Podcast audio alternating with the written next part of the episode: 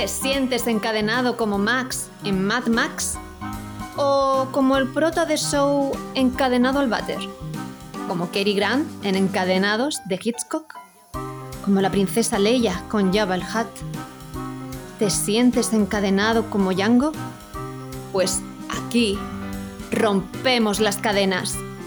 Os damos la bienvenida a un nuevo podcast de Cine desencadenado.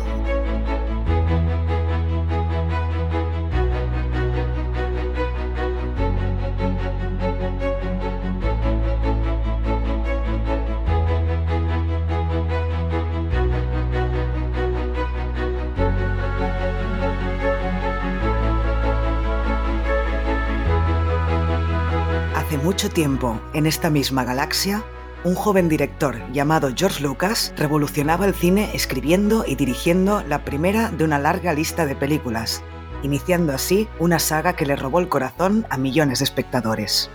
En el programa de hoy vamos a hablar de George Lucas, os vamos a explicar muchas curiosidades de la cinta y a recordar esta gran película que supuso un antes y un después en la industria de los efectos visuales del cine. No le deis al pause porque empezamos ya el podcast dedicado a la Guerra de las Galaxias, episodio 4, Una nueva esperanza.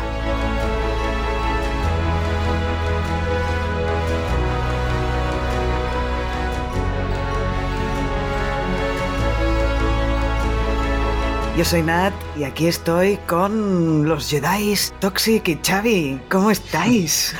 Hola, buenas. He dicho Jedi, no. Oye, ¿qué pasa? Los Bookies, los Wookiees no pueden ser Jedi también. Ya estamos con la, con la exclusividad. Es racismo, es verdad, es racismo. Lo que Estamos con los racismos. ¿Hay algún Wookiee, ¿Hay algún Wookiee Jedi en la historia de Star Wars? Yo diría que sí, ¿eh? No ¿Ah, estoy sí? seguro, pero diría que sí. En las guerras clon creo que había alguno. Pero no estoy seguro, ¿eh? Ahí Búscalo, me mentiría. Búscalo, Búscalo ahora, Toxic. Necesito saberlo. De- no, no. No sé hacer dos cosas a la vez. No sé hablar y buscar a la vez. Muy bien. Ya lo sabemos. Bueno, en fin, a ver, eh, oyentes, os explicamos. Este mes va a ser el mes de la Guerra de las Galaxias, casi en Cine Desencadenado. Empezamos con este primer podcast sobre Una Nueva Esperanza. La semana siguiente habrá podcast sobre El Imperio Contraataca. Y la siguiente podcast sobre El Retorno del Jedi. Y además también hablaremos de la tercera temporada del Mandaloriano, si todo va bien. E incluso, si todo va bien también, haremos algún trivia de Star Wars y quizás se nos, se nos ocurre alguna otra cosa, pero ya veremos. Y de momento ya viene bastante cargadito eh, este mes con, con la Guerra de las Galaxias. Y bueno, si queréis, empezamos ya eh, con las valoraciones, que me imagino que también van a ser, en este caso, un poco más personales de lo normal, ¿no? Porque a cada uno supongo que esta, esta trilogía le afecta de forma diferente. Así que yo creo que por ese fanatismo casi que tiene Toxic por la Guerra de las Galaxias, le dejamos, ¿no? Xavi, que empiece. Hombre, por ¿Sí? supuesto, por supuesto. Pues venga, Toxic. Venga, va. ¿Pero hablo con spoilers o sin? Eh, No, hablamos sin spoilers, que casi no la ha visto nadie esta peli. Exacto. Venga, va. Pues, a ver, em, obviamente Star Wars para mí ha sido, ha sido el universo que más, más he visitado, probablemente. Con, con 13 añitos, me acuerdo que fui a ver la, la Guerra de las Galaxias, la, la amenaza fantasma, el episodio 1. Claro, yo salí fascinado. Eh, obviamente hay gente que no le gustó, bueno, ahí hay... eh, Depende la época a la que pertenezcas, te puede gustar más o menos, pero claro, fue mi primer contacto con, la, con este universo y me encantó, me fascinó. Sí que es verdad que tardé varios años en, ver la trilogía original, eh, precisamente esta, esta Nueva Esperanza, y claro, eh, a mí nunca me habían acabado de convencer la, trilogía original, era como, ostras, yo he, crecido con las precuelas, pero cada vez que la veo más, cada vez me gusta más y cada vez me gusta menos la- las precuelas. Creo que han envejecido mucho peor las precuelas que la, la trilogía original. Yo ahora he visto La Guerra de las Galaxias y me ha encantado. Em, todo lo que tiene que ver con efectos especiales, incluso esta remasterización que hicieron en 2011, que luego os comentaré más en profundidad, se ha cargado muchas cosas, porque realmente lo que se hizo en su momento en el 77 con, con tantas maquetas, tantos dibujos, tantas cosas, eso era mucho más difícil que envejeciera. Entonces, todo eso, eh, todo lo que se hizo en su momento, cada vez lo valoro más y cada vez me está gustando más esta peli. Y la última vez le puse un 7, ahora ya le he puesto ya un 8. Así que bueno, ya iremos, veremos la próxima vez que la vea. Seguro que la subes, seguro. Seguro. ¿Y tú, Xavi, qué? ¿Qué opinas? Pues, ¿qué voy a opinar? Que es historia del cine. que yo no me cansaba de ver de pequeño las... mm, Cada Navidad daban la trilogía en, en TV3, en la televisión de, Cataluña, y las daban tantas veces que al final llegaba un momento que el espacio era verde. O sea, cuando conforme iban poniendo cada vez las mismas cintas, llegaba un momento que tú veías el espacio verde, o sea, ya era de un color verde oscuro y luego verde claro, hasta que hicieron la remasterización y, lo repintaron todo, ¿no? Ah, vale, porque se iba haciendo vieja la cinta. Que Claro, claro, las, las cintas que tenían, los, los rollos, eh, se debían envejecer porque... Y yo lo iba viendo, ¿eh? cada vez me daba cuenta de que eso eh, tenía un color eh, cada vez distinto, sobre todo el espacio. Y bueno, yo no sé cuántas veces eh, he visto estas películas, sobre todo el- la segunda que, que hablaremos, pero para mí es historia del cine. No tanto la dirección de George Lucas, pero sí la creación de, de este mundo y de todo lo que supuso eh, para la industria y lo que vino después. Que bueno, ya iremos hablando en los subsiguientes podcasts que hagamos de, de Star Wars. ¿Y qué nota le pondrías a, a esta primera, a la Guerra de las Galaxias? A esta primera, pues mira, fíjate, esta primera quizás la que menos me gusta y le pondría... Tendría un 4. Solamente, solamente, no, pero solamente por película, solamente por película le pondría un 7. Pero por todo lo que supuso, eh, le tengo que poner un ocho y medio. Todo lo que supuso a nivel de efectos visuales, ¿no? ¿Quieres decir? A nivel de efectos visuales, de mm, Bueno, o- y no o- solamente a nivel de efectos visuales, sino cómo revolucionó todo. Ya lo, ya lo veréis, lo veréis en, ya lo oiréis en curiosidades, cómo revolucionó todo el cine. Vale, vale. Pues bueno, en mi caso, yo la verdad es que eh, he ido haciéndome fan de la Guerra de las Galaxias a medida que he, ido, creciendo. Yo cuando era pequeña yo veía a mi madre loca perdida por la Guerra de las Galaxias y yo pensaba, pero si esto tampoco es para tanto. Y la mujer cada vez que las daban en la tele, fuera cual fuera de las tres, se enganchaba y se quedaba ahí viéndola. Eh, luego cuando fui más jovencita, eh, o ya un poco a los 20 o así, no recuerdo qué edad debía tener cuando se estrenó la- las precuelas, ¿no? Yo las vi las tres en el cine, que con todavía quiero que me devuelvan el dinero por eh, el ataque de los clones, pero no nadie me contesta. Eh, pero bueno, las otras dos sí que me gustaron bastante. Y a medida que he ido creciendo me, he- me he ido haciendo más fan, pero tampoco soy muy, muy fan de la Guerra de las Galaxias, ya lo sabéis vosotros dos que me gustan, pero tampoco no es nada que me apasione. Pero sí que es verdad que antes de ayer, cuando me puse a ver la Guerra de las Galaxias, ya con ojos de venga, vamos a hacer un podcast, eh, ostras, tiene mucha gracia esta película. Tiene este típico, esto, por ejemplo, que no han conseguido ni en las precuelas ni en las secuelas de estas tres originales, que es el humor. El humor que tiene la Guerra de las Galaxias, o sea, las tres originales, no se ha vuelto a repetir en las otras. Y esto es una cosa que creo que ha sido un error por parte de, de directores o guionistas que se han puesto a hacer Star Wars. No, no, bueno, han intentado recuperar ese humor con Jar Jar Binks, por ejemplo, pero no les funcionó. no les funcionó No. para nada, ¿no? ¿Cómo, va- cómo va a funcionar eso, por Dios? Ay, A por ver, Xavi, ¿cómo es? hazlo, hazlo. Misa, no me gusta, Jar Jar Binks. Es que lo clava el cabrón, ¿eh? Sí, sí. Joder. Em, bueno, ya no sé lo que estaba diciendo. Bueno, total, que ahora le pondría un 7, pero sí que es verdad que, bueno, si tienes en cuenta todo lo que vino después de la peli, pues quizá habría que subirle un poco la nota, ¿no? Pero bueno, ya, ya nos lo explicarás, eh, Xavi, porque seguro que vas a contar muchas cosas que, que yo, por ejemplo, no sé. Y si os parecen eh, ya hechas las valoraciones, no lo hemos avisado, pero en cada uno de los tres podcasts que vamos a dedicar a cada una de las tres pelis originales, vamos a hablar de un tema en concreto antes de entrar en curiosidades. Y en este caso vamos a, a hablar de George Lucas. Cuando hagamos El Imperio contraataca, hablaremos de los actores, profundizaremos en los actores. Y cuando hagamos la tercera, El Retorno del Jedi, ahí hablaremos sobre Indus- Industrial Light and Magic. No sé por qué me cuesta tanto decir industrial. Industrial Light and Magic. Mira, ILM y, ILM, y ya exacto. está. Vale, sí, acabaremos antes. Pues eso, en el tercero hablaremos de ILM. Y si os parece bien, empecemos ya a hablar de George Lucas.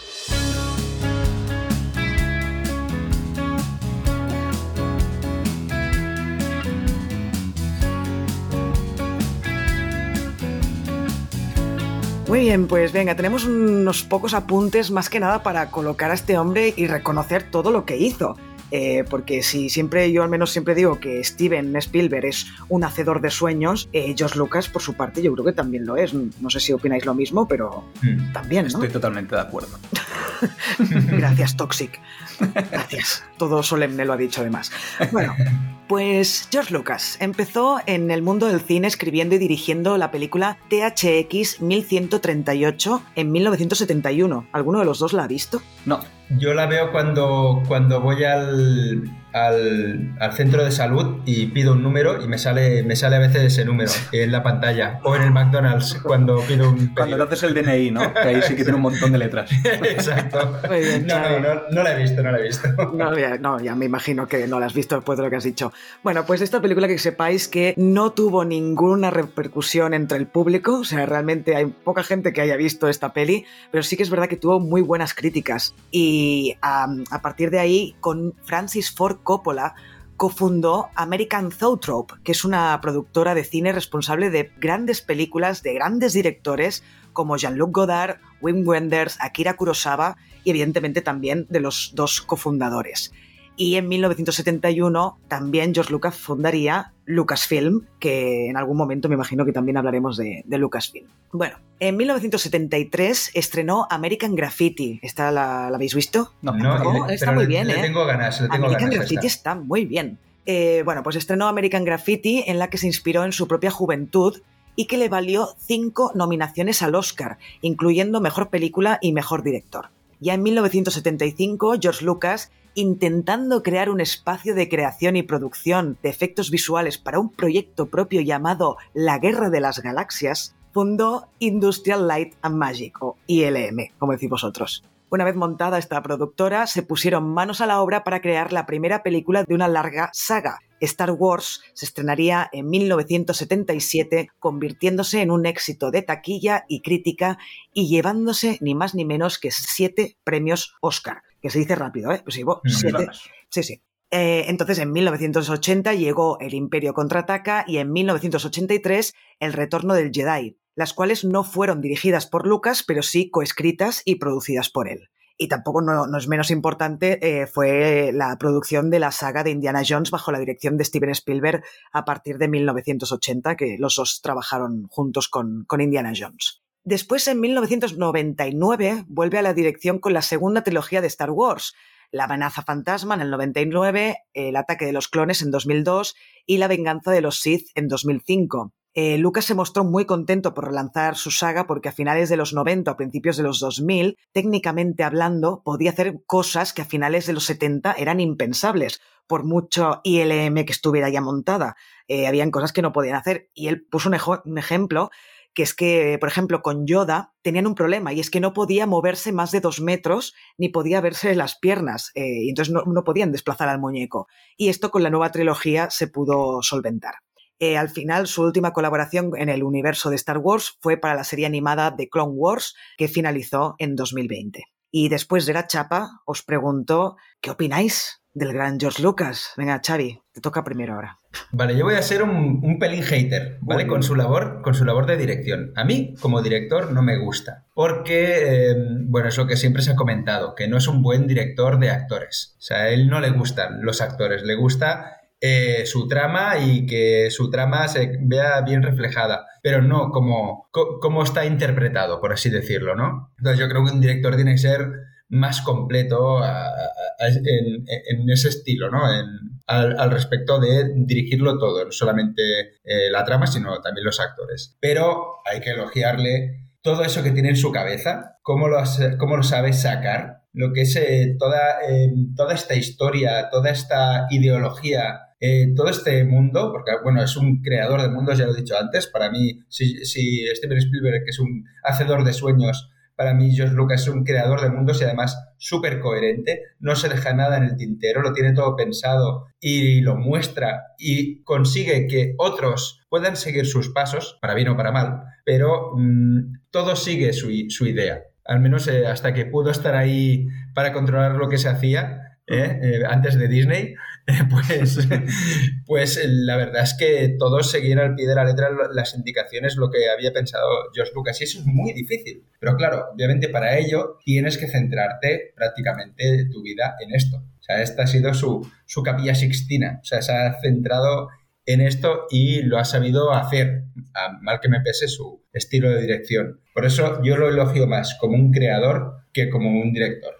¿Creéis que George Lucas, como creador de universos, como dices tú, Xavi, estaría a la altura, por ejemplo, de un Tolkien con eh, la Tierra Media? Por supuesto. Para mí sí. Em, para mí no. es decir, em, bueno, ¿has acabado? Digo, para ya Sí, sí, sí, sí. te digo yo. Tópate. Pocas veces me pasa esto y es, creo que en, en todos los podcasts que hemos hecho nunca me ha pasado y es que suscribo cada palabra que has dicho excepto esta última de, de Tolkien. O sea, creo que has dicho exactamente lo que yo pienso. Sí que es verdad que, eh, a diferencia de Tolkien, por ejemplo, que es un creador más eh, de lo que tiene en su cabeza, lo bueno que tenía Tolkien, por ejemplo, es que sabe plasmar lo que tiene en la cabeza. Una de las cosas que no sabe hacer Josh Lucas es lo que tengo en la cabeza, plasmarlo en la realidad. Josh Lucas es un creador de mundos, pero es que lo tiene en la cabeza y sabe rodearse de personas, las mejores personas, precisamente, en su campo, para conseguir sacar lo que él tiene en la cabeza. Pero, por ejemplo, una, una de las cosas que dijo de esta peli es que él solo consiguió sacar de su cabeza un 25%. Es decir, había un montón de cosas que se le quedaron en el tintero al hacer esta peli. Sí que es verdad que luego la reflejó en, en las secuelas, pero en esta concreta era como que no, no, le sabían sacar el partido a todo lo que tenía en la cabeza. Y una de las, uno de los grandes amigos o uno, el, la persona que mejor lo ha entendido y que lo ha sacado es Ralph McQuire, que es el, el, el que le empezó a hacer los bocetos. Y a, ra a raíz de esos bocetos fue cuando él empezó a despegar su imaginación. Es decir, él tenía en su cabeza pues que quería hacer una serie de cosas que era, por ejemplo, hacer 2001 una, una odisea en el espacio, pero rapidez, o sea, con mucha rapidez. Y eso, gracias a los bocetos que, que, le sacó Ralph McQuire, consiguió montar todo este universo. Pero sí que es verdad que eh, con cositas chorras que va encontrando en un set, por ejemplo, eh, esto también en, el documental profundizan mucho, con cosas que va encontrando, las va añadiendo a la historia y les encuentra un sentido. Y esto es muy bueno porque todo lo que ha venido después de la Guerra de las Galaxias ha ido cogiendo detalles de esta primera peli y los ha ido dándole una profundidad. Entonces, para mí, lo bueno que tiene Josh Lucas no es tanto el crear un mundo perfecto, como a lo mejor podría ser Tolkien o George R. R. Martin, sino el adaptarse muy bien con lo que tiene para crear ese universo. No sé si me acabo de explicar, sí, sí. pero por ahí va. Que has nombrado, has dicho no sé qué del documental, dilo porque te debe estar quemando por dentro si no lo sueltas lo de recomendar este documental. Yo, yo, lo he empezado a ver, ¿eh? pero no me ha dado tiempo a acabarlo. Eh, es el documental de Industrial Light and Magic que está en, Disney Plus, que creo que salió el año pasado. Y la verdad que uf, eh, es que te enamoras más aún de, de, este, de esta peli, del universo de Star Wars. Sí, sí. Vale, pues eh, pasamos rápidamente a, a, opinar un poco de, del reparto, como hacemos siempre. Ya después, en, cuando hagamos el Imperio contraataca, ya profundizaremos en qué dijeron los actores, cómo se escogieron, todo esto. Eh, pero ahora, eh, bueno, nombramos, ¿no? Básicamente tenemos a Mark Hamill interpretando a Luke Skywalker, a Carrie Fisher interpretando a la princesa Leia, que por cierto, ayer viendo La Guerra de las Galaxias, en castellano dicen princesa Lía. Sí, esto qué? lo tenía yo apuntado que os lo iba a decir.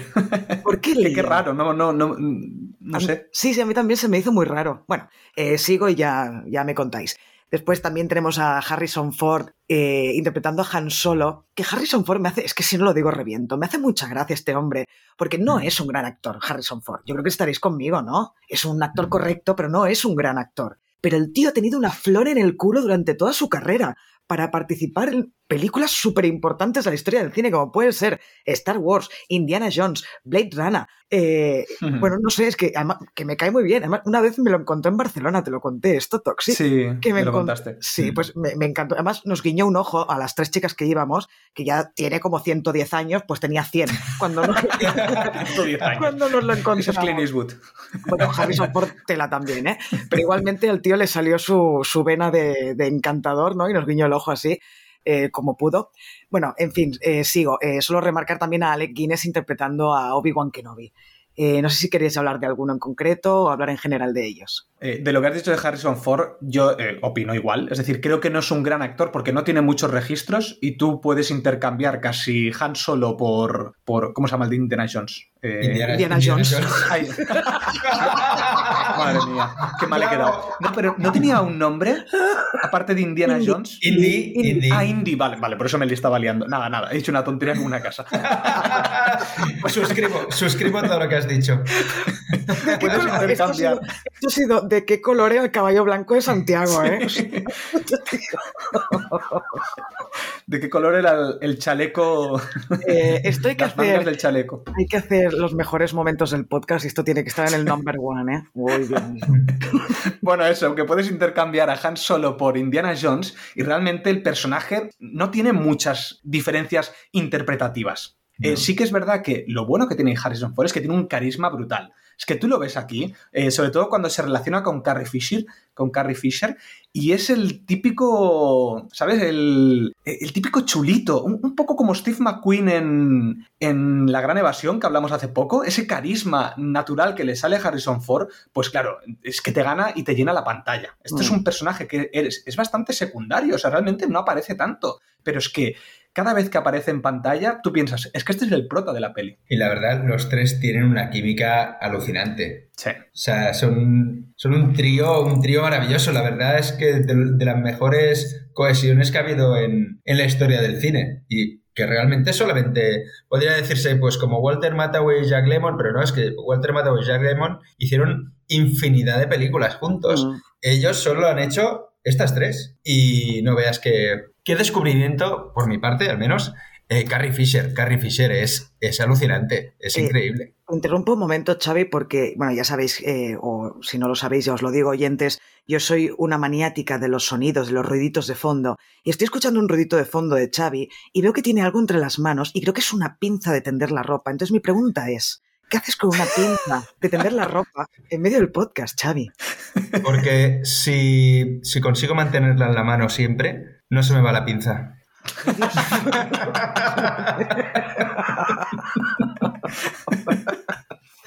Eh, pues Eh, que se te vaya un eh, ratito, al menos mientras grabamos el podcast, que se te vaya. Venga. La dejo, la dejo por ahí.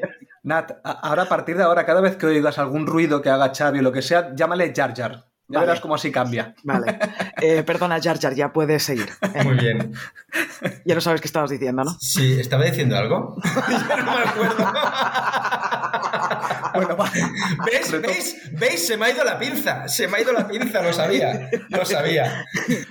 Venga, va, retomo yo. Que no he dicho nada de Carrie Fisher y, me quer- y quería añadir que este es un personaje que me gusta mucho, pero que se ha intentado replicar infinidad de veces, porque el típico personaje, o sea, este- cómo está escrito este personaje se ha replicado 8.000 millones de veces en los años 90 y sobre todo en los años 2000. Y sin embargo, ninguno llega a tener ese carisma que tiene Carrie Fisher y a no caer mal, porque esto es un personaje que podría caer mal, porque a veces es muy borde, a veces es muy sargento, y claro, mm, a veces eso cae mal. Pues no, ella lo hace perfecto. Em, puede ser, a mí, a mí sí me encanta Carrie Fisher. Además, ella, todas las veces que la he visto, bueno, ahora ya no porque murió pobrecita, pero todas las, las veces que la he visto dando premios o entrevistas, era una tía súper divertida. O sea, tengo ganas de hacer el podcast del Imperio Contraataca solo para poder hablar de Carrie Fisher un rato. Y me parece que está espectacular como Princesa Leia. Además, tiene momentos icónicos de la historia del cine. Eh, no en esta película, bueno, sí tiene esa frase de ayúdame, Obi-Wan Kenobi, Obi-Wan Kenobi, eres mi última esperanza, ¿no? Pero luego tendrá momentos muy, muy míticos. Nat, ¿Qué? tú me has dicho a mí que yo me moría de ganas de decir algo, tú también ahora te mueres de ganas de decir dónde aparece que te gusta mucho Carrie Fisher. Ah, Yo lo- sí, Y yo lo sé, yo lo sé. sí, en ¿Dónde The Big? Bang Theory. Aparece en The Ah, Big no. Bang Theory. Y no, no, yo no. digo en una saga que es tu saga Ah, preferida. bueno, sí, en una sí. tercera, en una tercera parte de una saga. Eh, no, no- no pensaba que, que os referíais a eso, ¿eh? pero sí, aparece en la tercera entrega de Scream, por favor, haciendo, haciendo de Carrie Fisher, pero diciendo que no es Carrie Fisher. Es genial, es un momento de metacine de Scream 3 que no tiene precio. Es verdad, es verdad. Y bueno, Mark Hamill, yo Mark Hamill creo que está muy bien, o sea, a mí Mark Hamill me gusta, pero sí que es verdad que es un protagonista que nunca me ha acabado de convencer, ¿sabes? Es el, eh, no sé, no sé por qué, eh, me gusta más Han Solo, me gusta más Carrie Fisher, pero es como que Luke Skywalker nunca me ha acabado de convencer y sobre todo en esta primera peli. En la siguiente sí que me, me gusta más, sobre todo en el Imperio Contraataca, pero en esta siempre me... Ay, no sé, no sé por qué, ¿eh? Pues que era muy jovencito, ¿no? Mark Hamill cuando grabó la primera de la Guerra de las Galaxias. Yo creo que no se, no se lo creía ni él que estuviera protagonizando una peli así. Puede creo. Pero a ¿eh? vosotros os pasa también, un poco Sí, así, a algo mí- como. Lo ves yo- un poco. ra- sí. No sé. Hubo un momento que pensé, ¿cómo con- contrataron a este chico? Porque es muy guapo, eso sí, no se le puede negar que el chico es guapísimo. Pero, por ejemplo, no es nada alto. Eh, Harrison Ford, cuando están los dos juntos, se nota que le, le saca cinco cabezas a Mark Hamill. Eh, pero bueno, como actor tampoco, no creo que haya grandes interpretaciones de ninguno de los actores, ¿sí? Aquí. Bueno, yo, yo aquí tengo una teoría, ¿vale? Y es que tú dices que es muy bajito, y lo dicen en la película. Pero a ver, es que George Lucas es un Ewok casi, el, el pobre. Es su alter es- ego. es su alter ego, es muy pequeñito. Entonces, yo, y además, es un friki. Entonces, los frikis que queremos, Re- vernos reflejados en, héroe- en héroes. Entonces, Mm. ¿qué hizo? Pues hizo el mega viaje del héroe por excelencia, que es de un granjero, bueno, granjero ahí en el, en el desierto, eh, que es, al final acaba convirtiéndose en mega caballero Jedi. eh, pues claro, necesitaba a alguien que no fuera Han Solo precisamente. Necesitaba a alguien que partiera muy de muy abajo, aunque fuera un crack eh, pilotando. Pero necesitaba eso, necesitaba a alguien muy que empezara de muy abajo para poder ir lo más arriba posible Mm. y, Mm. y verse reflejado, supongo él también, ¿no? En, y, y que realmente al final consiguió él, también un ser pequeñito, una especie de Yoda, sin orejas picudas, convertirse en un, en un mega crack en, en Hollywood. Hmm, Eso sí, la voz que tiene Mark Hamill no la tiene nadie. Es decir, a nivel de doblaje, porque ha doblado bastantes cosas, sobre todo de. De- creo que era la serie animada de, de Batman, creo que hace Sí, de Joker. Joker, sí. Y, y videojuegos que también ha doblado bastantes y tal. Mm. Es muy buen doblador. O sea, tiene una voz impresionante, Mark Hamill. Mm. Así que, mira, por esa parte sí que me tengo que sacar el sombrero ante él. Eso sí, tiene muy buena voz, sí. Y una pregunta. ¿Vosotros sabéis si Carrie Fisher y Mark Hamill sabían en esta primera entrega que sus personajes eran hermanos desde el principio? ¿Sabéis si George Lucas No. se lo dijo? No lo sabía ni Josh Lucas, en verdad. ¿No? No, igual que lo de Darth Vader, tampoco, que era su padre, tampoco lo sabía. Eh, George Lucas en esta primera peli. Podía tener mil ideas y entre una de ellas quizás estaba esa, Eh, pero no. Aquí, y además, hay momentos que tú dices, aquí hay una especie de relación un poco medio amorosa, o sea que... Claro, claro, pero está hecho a propósito. O sea, bueno, quiero decir que se nota que hay un trío amoroso aquí entre los sí, tres. correcto. Pero claro, no es lo mismo enfocarlo si ya sabes que vas a decir que son hermanos o no. Mm. Bueno, eso, eso dejad de investigarlo bien para la segunda peli. Vale. Esto, Vale, esto de me aquí. parece bien. Porque yo creo que aquí hay que meterse muy bien en, en el ajo con, con el, cómo fue el guion de la segunda. Porque es, es donde está el meollo de todo. Sí. Por cierto, ¿os gusta más esta o la segunda? A mí la segunda. Vale, a mí también. Era para aclarar que esto va para arriba, ¿sabes? Pero de, pe- de pequeño me gustaba más la tercera. Era la que más me gustaba. De pequeño, obviamente, por, por los Ewoks. Pero ahora, obje- objetivamente, la segunda. Pues ahora, en vez de hacer sonar los violines, haremos gritar a Chihuahua y nos vamos a curiosidades. Vale, pues empezamos con curio- curiosidades de guion. Ay, Dios mío. No sé hacerlo, ¿eh? No sé hacerlo. Te ha quedado más, te ha quedado más TIE Fighter que Chihuahua. Sí, es verdad. Es verdad. Bueno, bueno, vamos a centrarnos. A ver, em, George Lucas acababa de estrenar THX 1138 y pensó en cambiar totalmente de estilo. Eh, y Flash Gordon para él era una excelente opción porque era uno de sus grandes héroes de la, de la niñez. ¿Y qué ocurrió? Que se reunió con los propietarios de los derechos, pero estos no se lo tomaron nada en serio a George Lucas. Pero la realidad es que los derechos del cómic ya habían sido adquiridos por el productor Dino De Laurentiis, que aún buscaba un director para su adaptación, que al final llegó esa adaptación, pero no por, por George Lucas. Entonces George Lucas eh, como se quedó tan, tan mohino por, por- porque no, no le daban la oportunidad de hacerlo, eh, cogió ese lenguaje visual del cómic y de los seriales de Flash Gordon, que tanto le habían gustado, para formar eh, su propia creación, que fue Star Wars. Entonces el guion de George Lucas se convirtió en un gigantesco guion de 200 páginas, ya que había pasado un año completo escribiéndolo,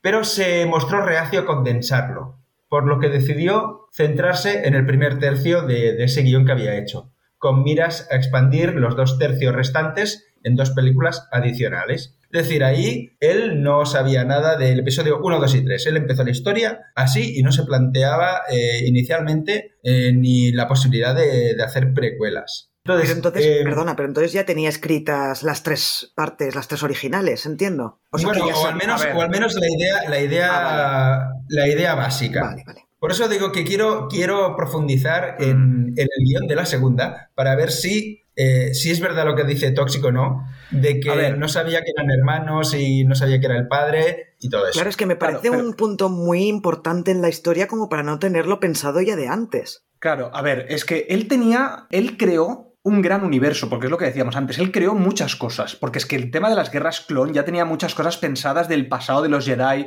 la mitología, porque una de las cosas que habla George Lucas es que él ya tenía pensado una mitología de estos Jedi, por lo tanto ya tenía pensado el pasado de todo lo que había sucedido. Pero claro, a nivel de guion, no había escrito nada más que la Guerra de las Galaxias. Lo que tenía es, pues, apuntes y muchas historias, que es lo que tú dices, Xavi. Pero una, una cosa, en, la primera escena en que se conoce, bueno, no sé si es la primera o la segunda, en la que coinciden Luke Skywalker y Obi-Wan Kenobi, cuando Luke le pregunta por su padre a Obi-Wan, eh, se nota que Obi-Wan le está mintiendo cuando le dice que su padre está muerto es que se nota que el actor es como si le hubieran dado indicaciones de pon miradas así, en plan eh, que no le estamos diciendo la verdad del todo. Bueno, yo creo que las miradas de, de Alec Guinness es por otra cosa, que, luego, que luego daremos. Porque no le gustaba su papel. No le gustaba una mierda lo que tenía que decir. Y, estaba poniendo caras de what the fuck estoy diciendo, ¿sabes? bueno, bueno, no sé. Es posible, es posible, es posible que fuera Pero sí que es verdad que todo lo que ha venido después se ha hilado muy bien para que todo esto tenga sentido. También. Eh, menos, menos la serie de Obi-Wan. Pero bueno, menos en la serie Obi-Wan.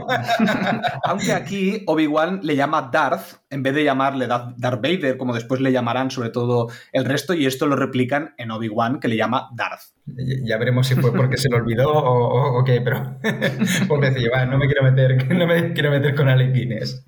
Vale, pues prosigamos. La palabra Jedi se deriva de las palabras japonesas Jedi Jeki, que se traducen como drama de aventuras de época, que era un programa de telenovela de la televisión japonesa ambientado en los días de los samuráis, que obviamente eh, Star Wars hay mucho, hay mucho de western y mucho de samuráis hmm. en, esta, en esta saga. Entonces George Lucas mencionó en una entrevista que vio un programa de estos en la televisión mientras estaba en Japón un año antes de que se hiciera la película y le gustó la palabra, por eso quiso incorporarla. En los primeros borradores del guion, R2D2 podía hablar inglés estándar y tenía un vocabulario bastante sucio, bastante chungo. Eh, pero aunque se eliminó toda el habla en inglés de, de R2, se dejaron muchas de las reacciones de C3PO. Es decir, C3PO en muchas ocasiones le dicen maleducado o eh, eh, cosas así, precisamente porque en ese momento le diría vete a la mierda o vete a saber lo que le diría, ¿no?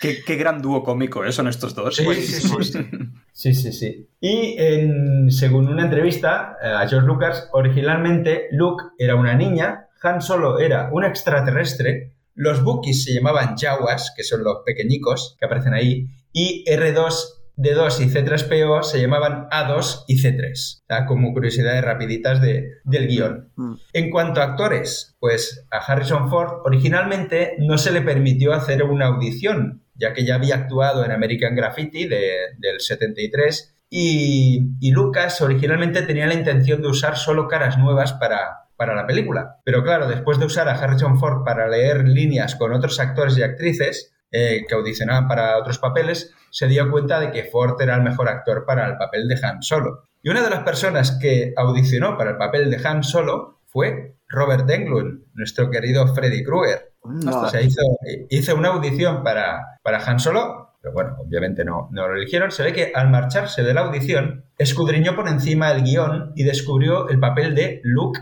Starkiller, que era como se llamaba originalmente el, personaje de Luke Skywalker. Entonces, Englund se fue a su casa, a su piso, y le comentó a su compañero de piso, Mark Hamill, lo del casting de la película de George Lucas. Y como ambos son fans de American Graffiti, pues Hamill presionó a su agente para que le consiguiera una audición y el, resto es historia.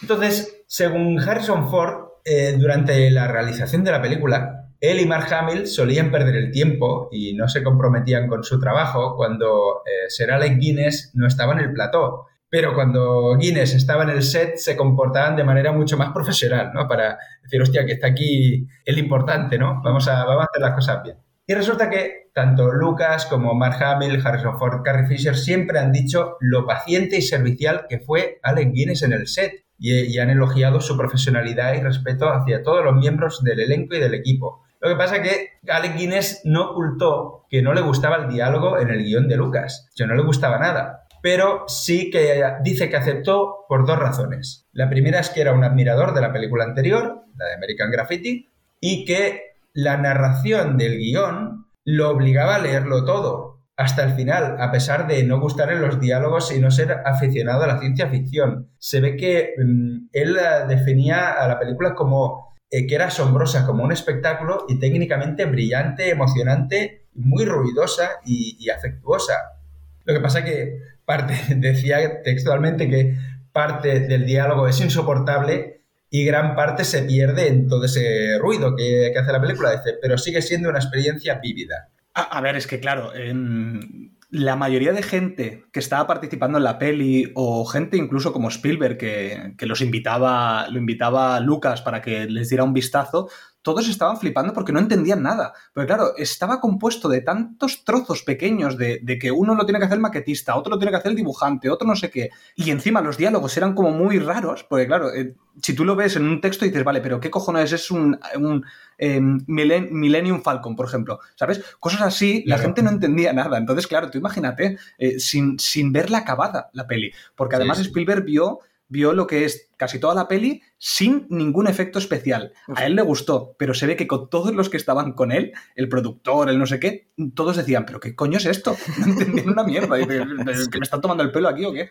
Y ojo con Alec Guinness porque yo siempre que he sabido que no le gustaba esta película eh, o el diálogo y que no le gustaba la ciencia ficción, yo pensando, pero, pero a ver, tío, y ahora reiréis de mí, ¿vale? Porque yo he creído firmemente hasta hace pocos años de que Alec Guinness había hecho de Merlín en la película Excalibur del ochenta y pico, o setenta y pico, ahora mismo no sé el año, pero yo estaba convencido de que era el que hacía de Merlín, y no es. O sea, no es, no es para nada. Pero yo he decidido, pero ¿cómo puede ser si es el, que hizo de Merlín? ¿Cómo no le va a gustar Obi-Wan? y, no tiene nada que ver. No tiene nada que ver. ¿Parece que soy idiota? Completamente idiota. No, no. Un poco despistado, ya está. Idiota no. Como yo con Frances McDormand y Jamie Lee Curtis, ¿no? Bueno, también debo decir... Como tú diciendo cómo se llama eh, Indiana Jones. vale, debo decir también que yo creía que Ryan Reynolds era hijo de Bar Reynolds, así que, bueno, mis idas de olla... Y que Alec Guinness es el de los récords, ¿no? Sí, y el de la cerveza también, sí.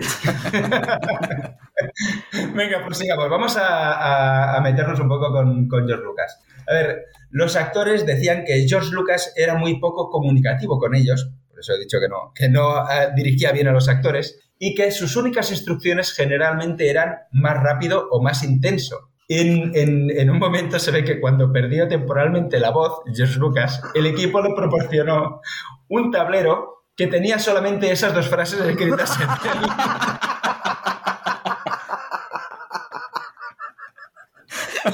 para, que lo fuera, enseñando ahí. Más rápido, más intenso, más rápido, más intenso. Pero si decían, eh, comentaban eh, ayudantes suyos que tardaba más en elegir los coches de American Graffiti que en elegir a los actores. imagínate la importancia que le da a los actores. Esta que eligió a Ron Howard, ¿no? Sí, exacto.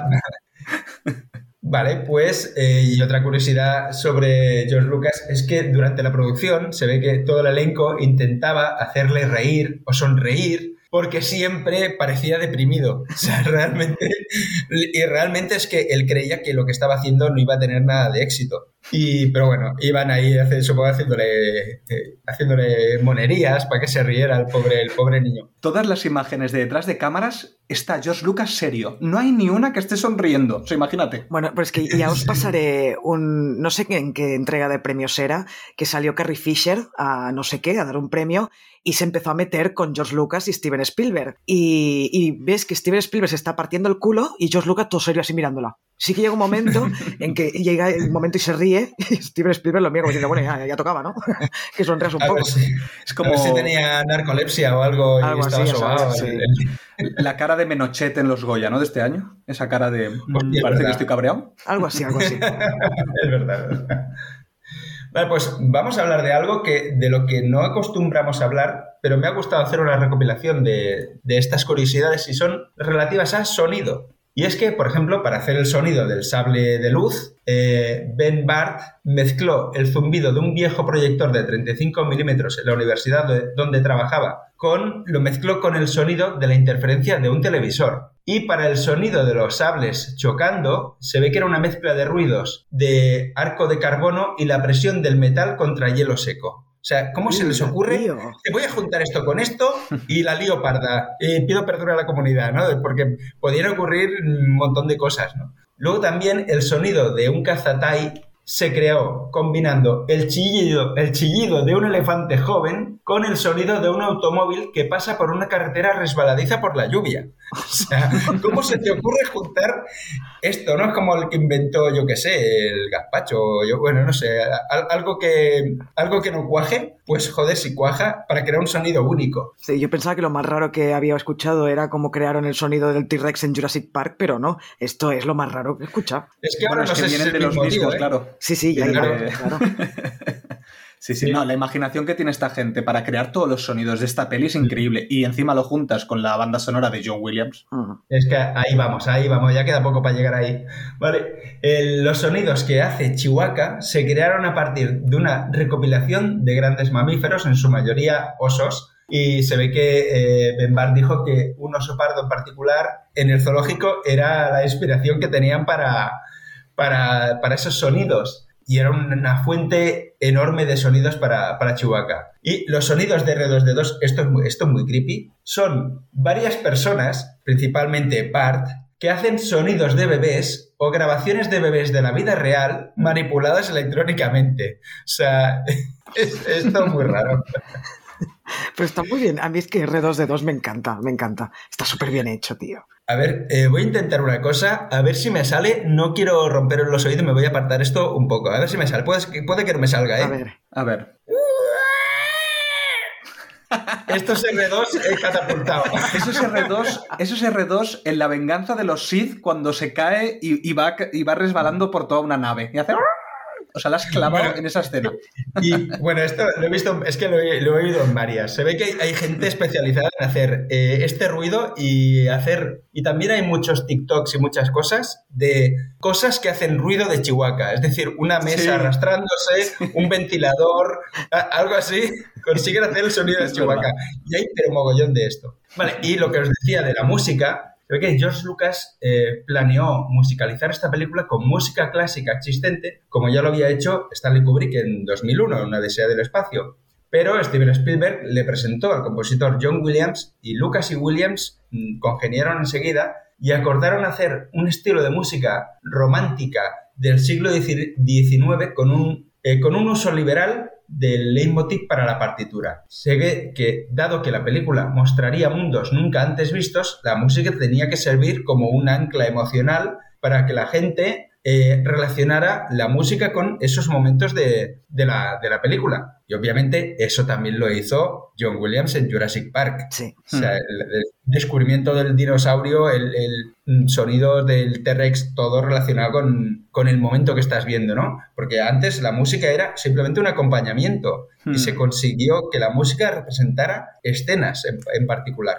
Me gustaría recomendar el análisis que hizo de la música de Star Wars, de, cómo se ha hecho toda la composición que hizo Jaime Altozano en YouTube de las tres pelis, que es increíble. Todo el análisis partitura a partitura y cómo cada personaje tiene un leitmotiv y encima en las precuelas cómo continuó con estos leitmotiv que, fue, que, había creado para la Guerra de las Galaxias. Y además, no sé si os habéis dado cuenta que en esta peli no aparece la marcha imperial. Claro, aparece en la segunda parte. Este. Claro, claro, por eso. O sea, encima le fue añadiendo cosas John Williams, ¿sabes? es increíble lo que ha hecho John Williams con esta, con esta peli. La verdad es que es alucinante. Hmm. Bueno, y ahora vamos a hablar unas curiosidades sobre la acogida que tuvo esta película en su, en su momento. Porque se ve que antes del lanzamiento, George Lucas le mostró un borrador inicial a un grupo de sus amigos directores. Eh, se ve que según Lucas esta versión todavía contenía una gran cantidad de material de archivo de viejas películas de guerra, en vez de tomas con efectos especiales. Y no tenía mucho sentido. O sea, eh, intercaló cosas con algo que había grabado y, y todo eso. Y la mayoría de las personas que estaban viendo eso tenían una cara de ¿qué coño está pasando aquí? Y se, según, según se dice, Brian De Palma lo, ya, la llamó en su cara la llamó la peor película de la historia, delante del gesto de George Lucas. Y se ve que eh, casi todos, incluido el propio Lucas, sintieron que esa película sería un fracaso. Todos menos Steven Spielberg, que predijo que la película sería la película más grande de todos los tiempos, solamente con, con ese, esos breves momentos que estaba viendo, y que recaudaría millones de dólares. La verdad que se ve que Lucas admitió que, que todos los que estaban en la sala miraron a, Steven Spielberg y le dijeron que no, macho, que no, que se te, va, se te va la castaña. ¿Cómo va a ser esto la mejor película de la historia? Spielberg es un visionario, así que hay que hacerle caso. Y, Spielberg es un visionario y, y George Lucas es un pesimista, porque se ve que George Lucas estaba tan seguro de que la película sería un fracaso que no acudió al estreno. Y en vez de ir al estreno de la película, se fue de vacaciones a Hawái con Steven Spielberg y ahí es donde se les ocurrió la idea de En busca del arca perdida, de, Indiana Jones eh, con el personaje este que se llama Indy, me parece. Qué cabrón.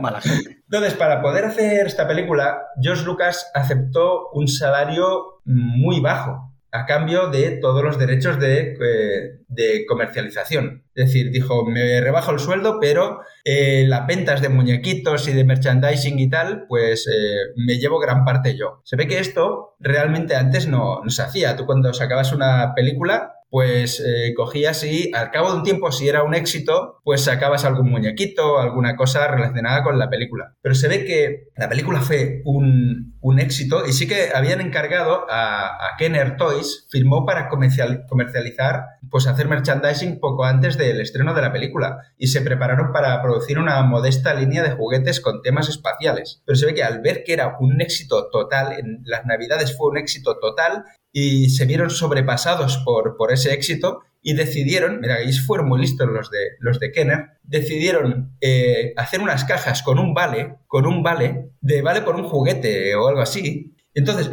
tuvo tal éxito la película que la gente dijo, pues venga, mm, mm, compro la caja con el vale. Y en marzo ya tenían listos los juguetes y fueron entregados en tres meses más tarde los juguetes, mientras lo estaban eh, realizando. Y gracias a esto consiguieron vender una barbaridad. Y bueno, y esto cambió toda la, filosofía de merchandising en el cine. Bueno, claro, es que hasta ese momento tampoco había habido ninguna película que no fuera eh, de superhéroes en plan Superman o algo así. Bueno, no, Superman es posterior a la primera de la Guerra de las Galaxias.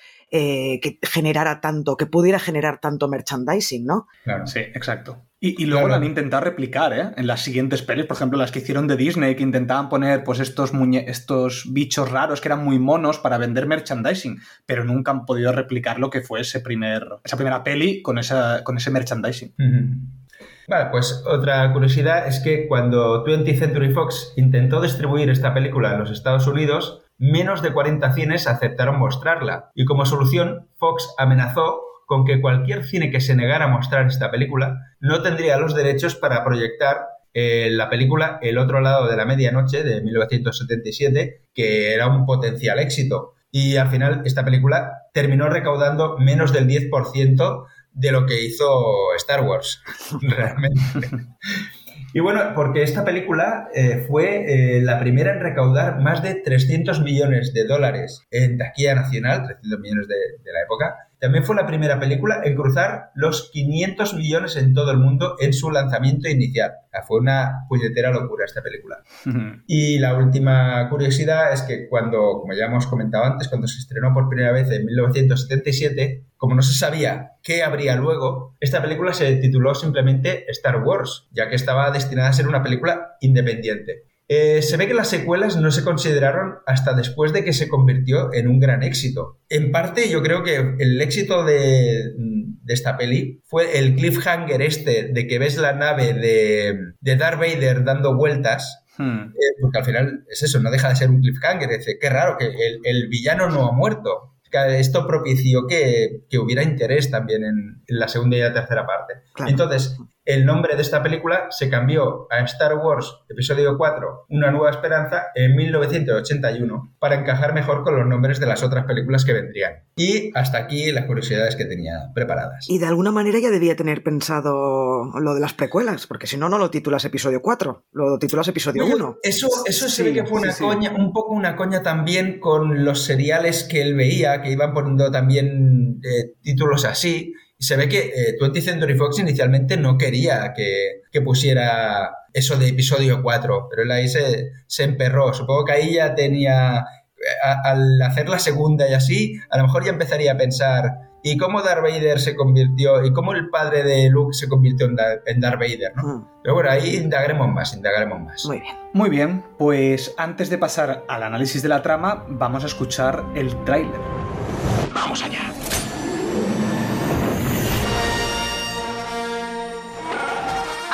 Obi-Wan Kenobi. Eres mi única esperanza. Soy Luke Skywalker. He venido a salvaros.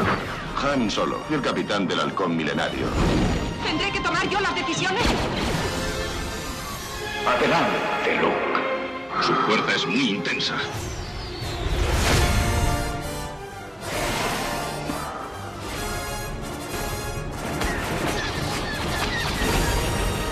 ¡Le he dado! Bien, chicos, no te pongas nervioso. No sé qué viene todo este lío, pero seguro que es por tu culpa. Muy bien, pues bueno, lo he dividido en lo que serían los tres actos de la peli. Entonces, en el primero lo que tenemos es que la película comienza con la introducción del Imperio Galáctico y como Darth Vader captura a la princesa Leia. Luego R2D2 escapa con un mensaje de la princesa para Obi-Wan Kenobi, quien vive como un ermitaño en el planeta Tatooine.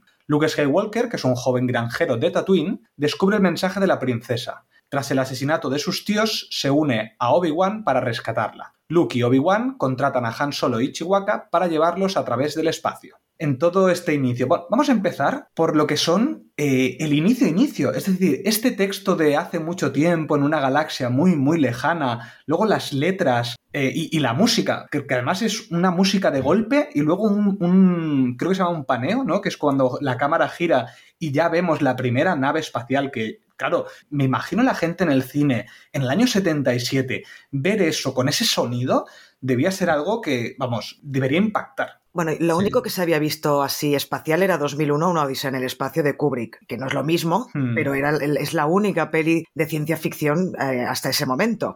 Eh, hmm. Así que, pero sí, claro, con esa música de John Williams, de John Williams, con O, ¿eh? ya le, le, he rebautizado al señor, pues claro, ya eh, todo se magnifica y debió ser increíble ver eso en el cine en el año setenta y pico, sí. Y bueno, decir que no sé si sabéis que la versión que habéis visto, supongo que la habéis, la habéis visto en Disney Plus, esta última vez que la habéis visto la peli. Sí, sí, vale. sí. Pues la versión esta que tenemos es la del 2011. Es decir, aquí hay un montón de cambios y entre ellos, por ejemplo, es las letras las letras estaban más inclinadas, sobre todo al entrar, o sea, hicieron como una remasterización con cosas que en este caso quedan bien, pero luego os voy a decir algunas que vais a flipar porque es que todo lo que yo veo mal en esta peli, a nivel visual que parece que ha envejecido son las cosas que se añadieron en el 2011. Pero esta, Así que si luego... esta re remasterización fue dirigida por George Lucas. Sí, sí, bueno, pero es que George Lucas ha querido cambiar todo eh, 25 millones de veces. O sea, por ejemplo, la escena esta que tienen en el. ¿Cómo se dice? En la cantina, cuando tienen la música de. Ahora, ahora, está sonando, ahora está sonando en Evox. Es que me encanta, ahí, ahí. me encanta esa canción. es buenísima. Pues la escena esta que tenemos a Grido disparando a Han Solo, esta la he editado creo que cuatro veces. Primero que disparaba a Han Solo primero, luego que primero disparaba a Grido y luego Han Solo. Luego, eh, no sé cómo fue, y la última, creo que la que está a día de hoy, creo que es a la vez. Disparan a la vez tonterías de George Lucas que no, que, que no, no, está conforme y empieza a cambiar cosas. Tonterías de George Lucas y tonterías de los fans, porque realmente, ¿qué importa quién dispara antes? Si está claro que se van a disparar. Es decir, es que siempre ha habido mucho hateo de no, es que es Han Solo el primero que dispara, es un asesino. Sí. No, coño, que, que joder, iba a disparar uno u otro, da, da lo mismo. Claro, son, son, son, estupideces. Pero bueno, esa escena, por ejemplo, no se nota. Pero vosotros habéis fijado en cosas que os haya cantado un poco a la vista, en, por ejemplo, en esta primera parte. Algo que digáis, me salta a la vista o que no me acaba de convencer? Bueno, yo, yo voy a hacer aquí como Alcohólicos Anónimos, ¿vale? Y eh, debo confesar que para este podcast no he vuelto a ver esta película.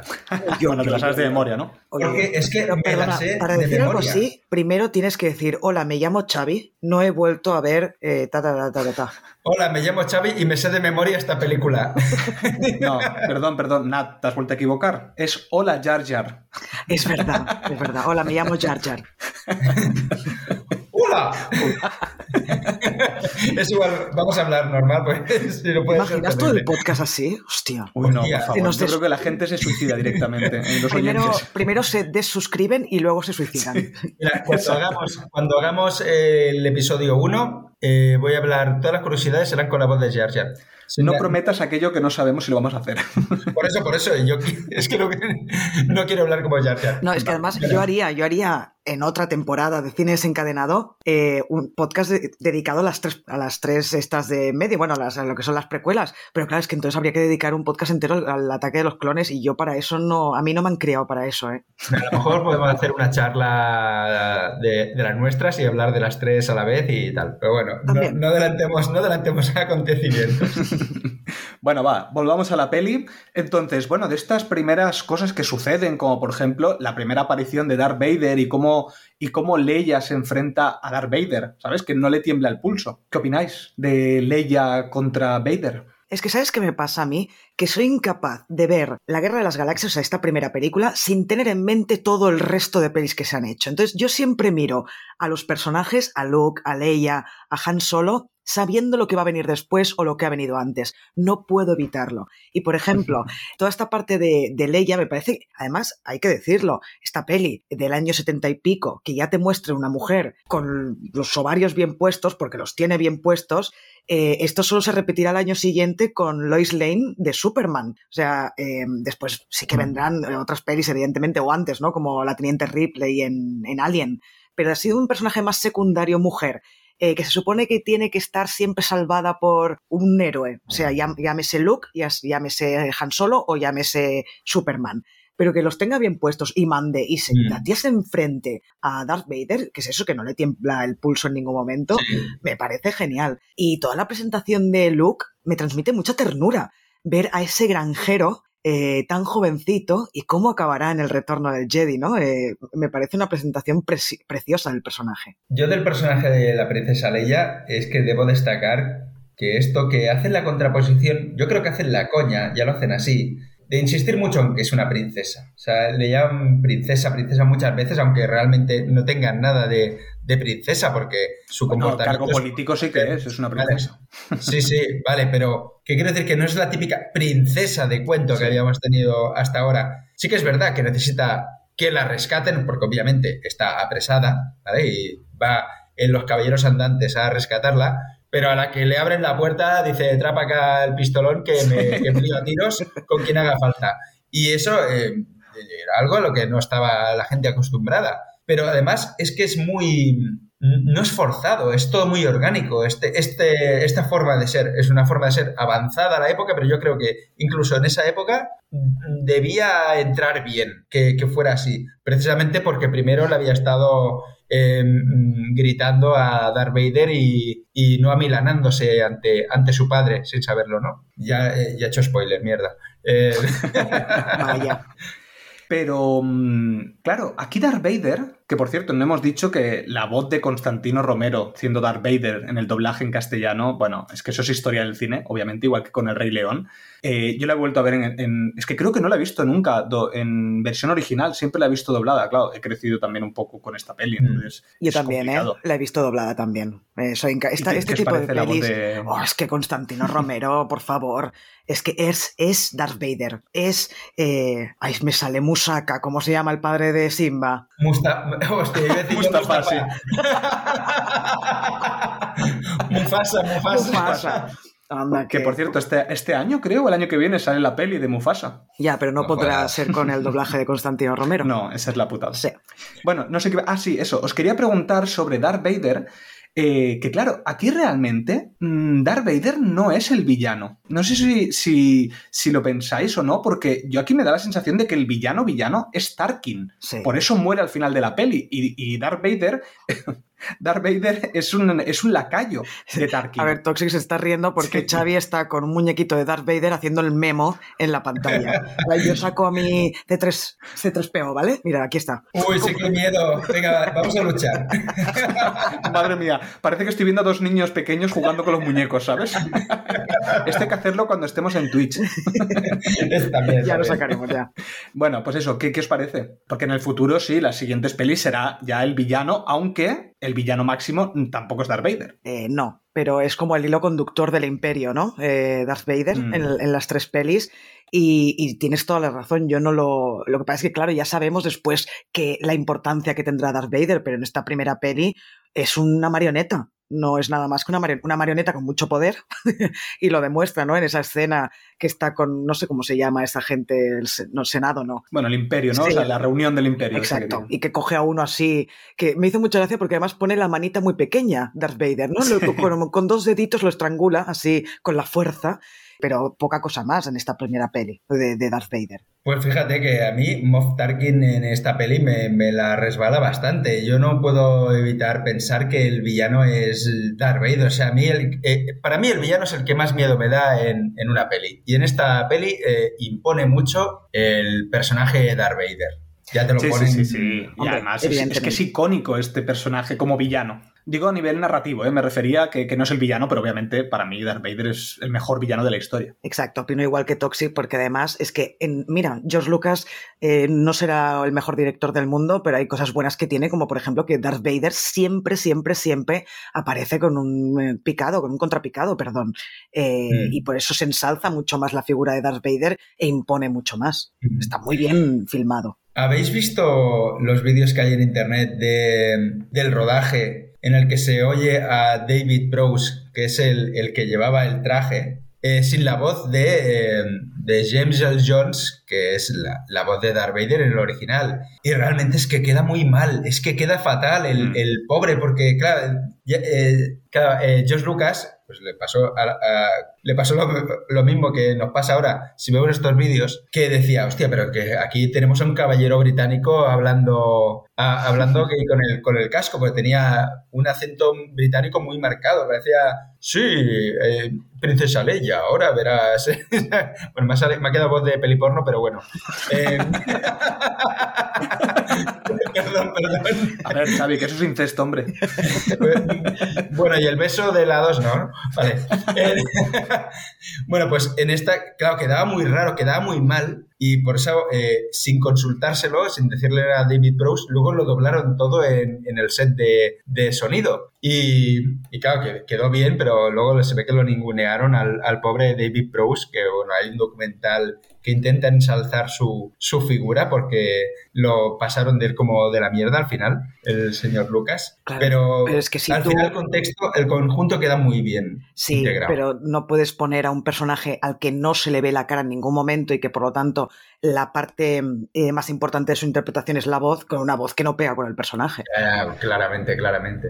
Exacto. Bueno, pues mira, más cositas. Em, por ejemplo, cuando tenemos eh, este, mm, esta presentación de, de Luke Skywalker en la granja, todo, todos estas, esto que le sucede, que claro, él quiere salir, quiere salir a la aventura, él quiere, quiere, creo que quiere ir a hacer como una formación o a trabajar de no sé qué. Bueno, no, sé, no me a la acuerdo de qué. escuela, quiere, quiere ir a una escuela militar o, o un- o quiere ser cadete de, de aviación o Algo alguna- parecido, sí. algo Sí, así. algo así, pero que no le deja, el tío, el tío no le deja, no le deja irse. Que por cierto, yo estuve en donde se rodó eso, que es ahí en el hotel este que está en, en Túnez, que, que claro, yo allí emocionado haciéndome fotos cuando fui, pero bueno, está Mm. muy, muy mal cuidado, así que yo tampoco, si, te- si no vais, no pasa nada, básicamente. Yo me, me esperaba mucho más porque está muy mal cuidado. Ah, Eh, ah, ¿por qué decía esto?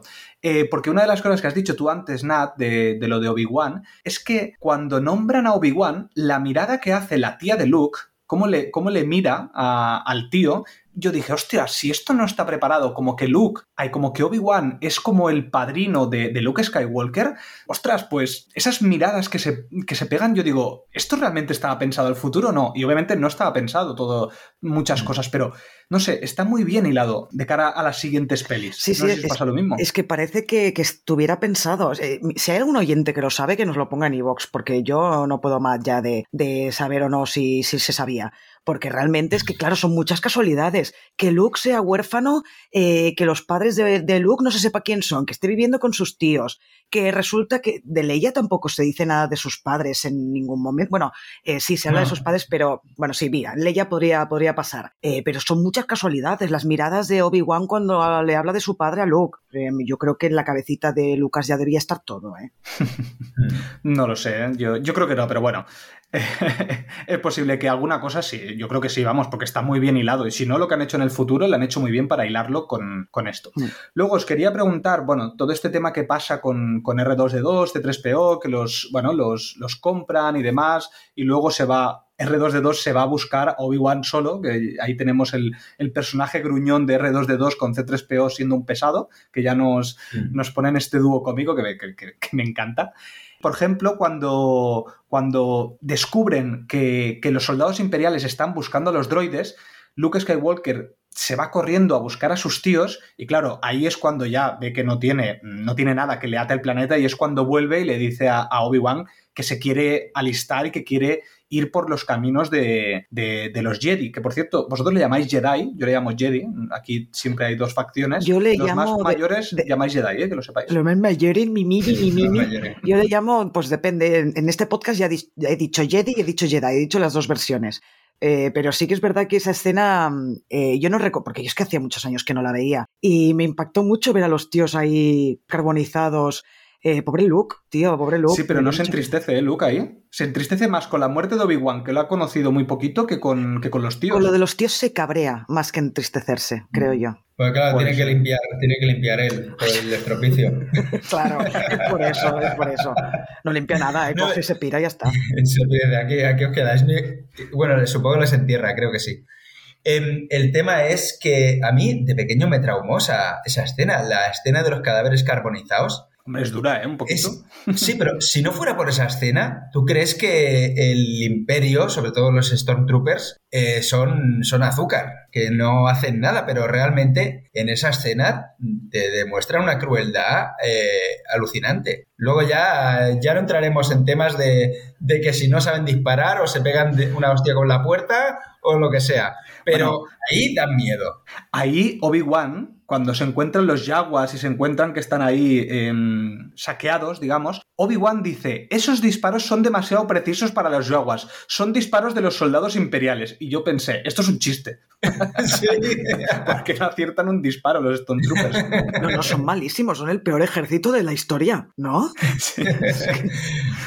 Cuando, solo son buenos cuando nadie los ve. Cuando nadie los ve, cuando han ocurrido cosas como esto del de asalto de los tíos y de los yaguas, ahí sí que son buenos. Pero cuando los miras, ahí se ponen nerviosos y no te disparan bien. Que por cierto, una de las cosas que remasterizó George Lucas en el 2011 fue ponerle. ¿Sabéis esa escena donde Obi-Wan eh, llega a, a, la nave, a esta nave que, que, ha dejado Luke Skywalker y vemos R2D2 detrás de, una, detrás de unas piedras? Pues él puso las piedras que hay delante de, de R2D2. Eso es lo que remasterizó de esa escena. Pues, pues mira, me pareció muy mal porque pensé, ¿cómo sale R2D2 de ahí si tiene las piedras delante? Y, y, te lo juro que eso lo pensé, dije, no tiene ningún sentido que pueda pues salir ese de ahí. es George Lucas remasterizando cosas. Muy bien, Bueno, George Lucas, un aplauso. Pero ya sabemos, ya sabemos que R2D2 vuela. Claro. En la- sí. Eso de en, el, eso en el pasado, no en el futuro. En el pasado, el futuro se lo olvida.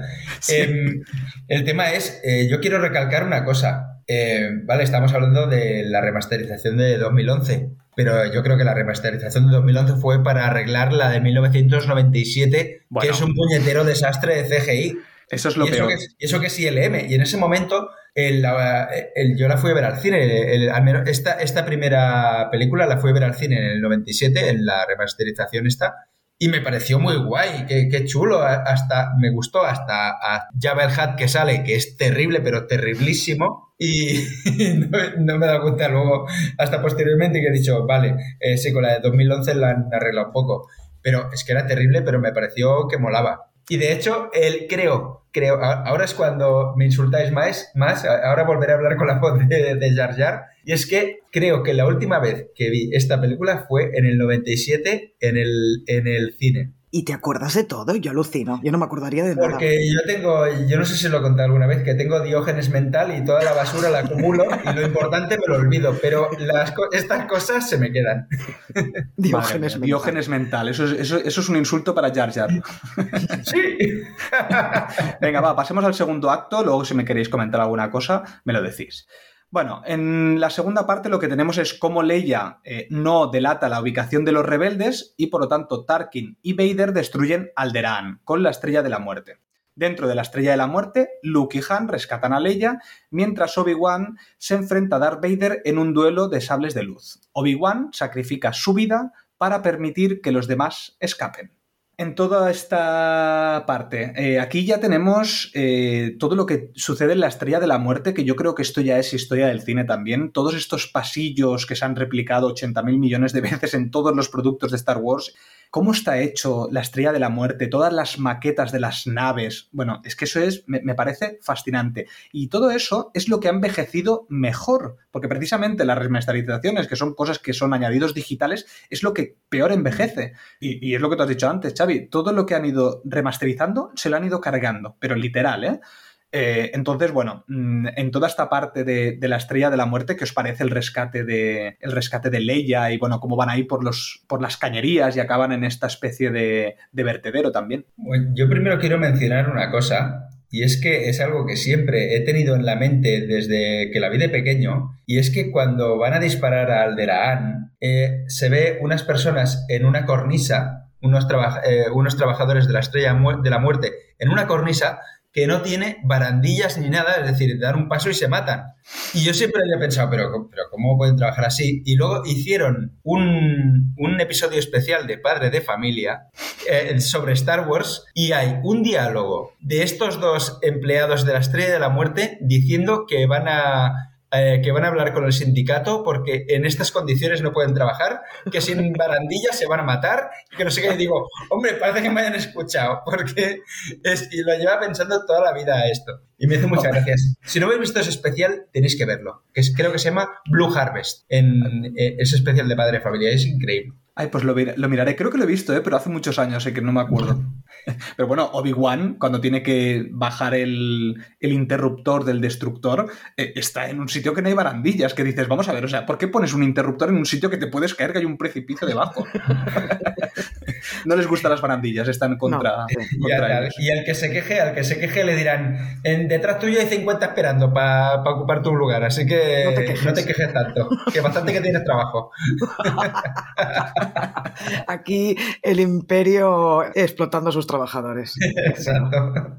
Pero bueno, aquí también vemos eso, que Leia eh, realmente no, o sea, está muy comprometida con la causa de los rebeldes porque a pesar de que están amenazando su planeta natal, no, no da el brazo a torcer, ¿eh? Y lo único que dice es otra base que encima no es ni la real. O sea, vemos aquí mm. los cojones que tiene, o los ovarios que tiene Leia.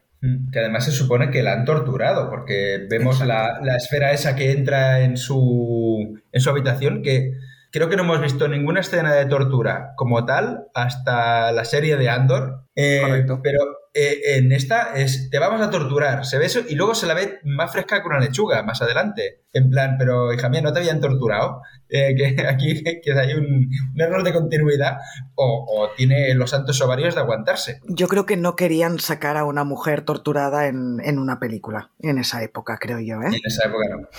Ah. Que por cierto, Nat, has hablado del humor. A mí una de las escenas que más gracia me hacen es cuando Han Solo está, sale del ascensor y se encuentra ahí unos guardias y entonces, bueno, los, tiene una pelea, los, los, los matan y se pone a hablar por radio y empieza a decir, no, aquí no pasa nada, no, no vengáis, no vengáis, aquí está todo bien. Y al final dice, eh, dice eh, claro, le dice, no, no, vamos a enviar no sé qué, dice, pero qué tontería de conversación. Y dispara al, al interfono. Ostras, ese, ese, toque de humor que tú estabas hablando antes son sí. los que a mí me gustan mucho de esta peli de Star Wars sí. y que denotan que es una peli de aventuras al final. A mí me gusta una escena que, bueno, es de la primera parte, cuando están en la nave, cuando están en, en el alcohol minerario. Joder, esta el alcohol, el alcohol el, milenario. El alcohol milenario. Eh, es el whisky de roble de ese de el alcohol milenario. Exacto, también los saco Guinness de la cerveza. eh, pues eso, en el alcohol milenario, cuando están jugando esa especie de ajedrez con monstruitos, eh, Chihuahua y C3PO y R2D2, que le dice, Han Solo le dice a C3PO, más te vale que dejéis ganar a Chihuahua porque se va a cabrear. Me, me hace mucha gracia C3PO cómo se asusta de Chihuahua. No sé por qué, pero me hace mucha gracia esa escena. Deja ganar al Wookiee. Deja ganar al Wookiee. Deja ganar al Wookiee. es muy buena. Aparte, ese, ese, ese ajedrez que tienen ahí metido, primero se iba a hacer con personas reales. Lo que pasa que dos años antes salió una peli que creo que se llama For- Fortales o algo así, no me acuerdo cómo se llama el nombre, y tenían una escena clavada. Y George Lucas se cabreó un montón porque, joder, me han quitado la idea y lo tuvieron que cambiar. Y claro, George Lucas fue al, creo que es el set donde trabaja Phil Tippett, y entonces vio que habían unos muñecos que él había creado hacía como 20 años, o sea, que eran suyos porque él es maquetista.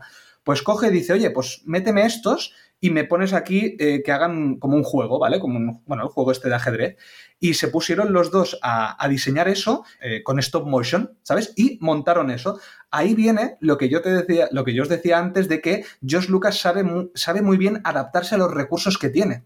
Bueno, Y os quería, os quería comentar, os quería comentar una cosa que, que has dicho antes que se- y se me ha ido de la se me ha ido de la cabeza totalmente, mierda, se me acaba. ¿Veis? Tendría que haber mantenido la pinza en las manos. Se me ha ido totalmente. Anda, que quien que- nos escuche por primera vez, entre lo de Indiana Jones de Toxic, entre hoy que sí que tengo tres zapatillas metidas en la boca y Xavi en este momento, yo es que no sé qué van a pensar de nosotros. ¿eh? dicen, esta gente que hace haciendo un podcast. Esta gente como tiene más de mil suscriptores en Evox y no... Los compramos, está claro. Lo compramos. Sí, sí. Eh. Avanzo, venga, va, pongo. Que yo estoy hablando un montón hoy, ¿eh? Vosotros decirme, ¿eh? Que yo estoy aquí, claro, a mí me gusta tanto Star Wars que yo Claro, hombre, estaría habla, horas hablando de ello. Aprovecha, habla, habla. Eh, bueno, otra de las cosas, de, mira, cositas de humor que me gustan también. Por ejemplo, cuando Leia eh, es rescatada y, hace esto de coger una, una pistola, ve al, al Buki, a Chihuahua, y le dice, eh, le llama felpudo con patas. a mí esas cosas me hacen mucha gracia, no lo puedo evitar. Ah, ya, me he acordado, ya me he acordado de lo que quería decir. Yo al final me acuerdo, pero tardo. Tengo un retardo considerable.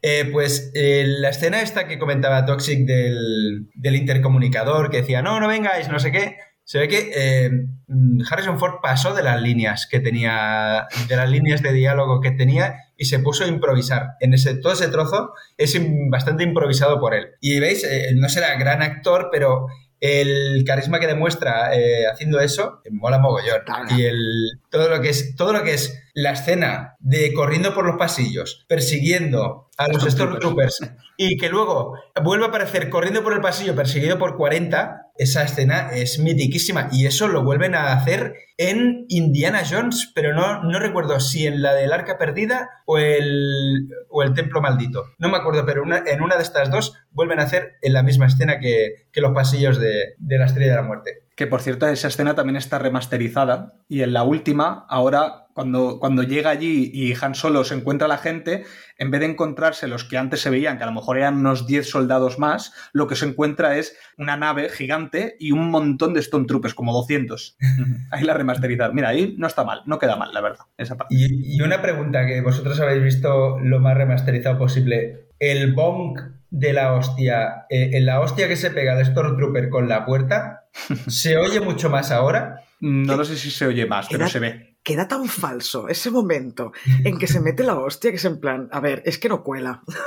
es que el actor se ha tirado al suelo, ya está. Bueno, se ha tirado, no, eh, simplemente, es que, o sea, no sé, se ve muy falso. ¿De cuál estás hablando, Nat? No sé, hay un momento que un Stormtrooper se da una hostia contra una puerta o contra algo Esa. y ahí, ¿Es esa? ahí, ahí me pareció súper falso. Bueno, Bueno, porque, a ver, el, hay porque que el pobre no, es que el pobre no veía con el casco ese. Como eh, no hemos hablado del vestuario eh, de Star Wars, es increíble los, el vestuario de los Stormtroopers. A mí es que me enamoran. Siempre he querido tener un Mm. disfraz de, de Stormtrooper y nunca lo he tenido. A ver si me cae por mi cumpleaños. ¿Eh, Toxi? Pues sí, sí, lo tienes claro, con lo que debe valer un, uno a tamaño real de eso. Que además eso, eh, ¿en, qué, en qué serie era que hablaban de, de que tenía dos, dos Stormtroopers a tamaño real? Creo, Creo que que eran de era- Big Bang Theory. No, era en cómo conocí a vuestra madre, creo. Era Barney, que tenía un Ah, era Barney. Sí, Barney. Barney lo tenía, sí, es verdad. Qué bueno. Hazle, hazle uno con corchopan de este eh, barato, con un cos pobre, cos pobre de estos de, que está de moda ahora. Pues sabéis que eh, Ralph McQuaid, que era el ilustrador, uno de los primeros dibujos que hizo fue de los Stormtroopers y ya estaban dibujados exactamente igual. O sea que podéis ver de dónde venía. Fue una de las primeras cosas que se crearon. Porque es que además tiene un carisma ese, ese diseño. Mm. Ah, una de las cosas que has dicho, Nat, perdón, que, que te quería decir es eh, las muertes aquí, cuando alguien recibe un disparo, me hace mucha gracia porque todos levantan los brazos. Es como, ¡ay! He recibido. Y entonces eh, levantan los brazos y se tiran para atrás, súper exagerado, que a mí me, me hace gracia porque es muy de la época también. Eso es como en el paintball. Cuando te dan el paintball tienes que levantar los brazos como diciendo, "Ay, que, me, que me retiro. Pues lo mismo, pero tirándose al suelo. Exacto, tal cual.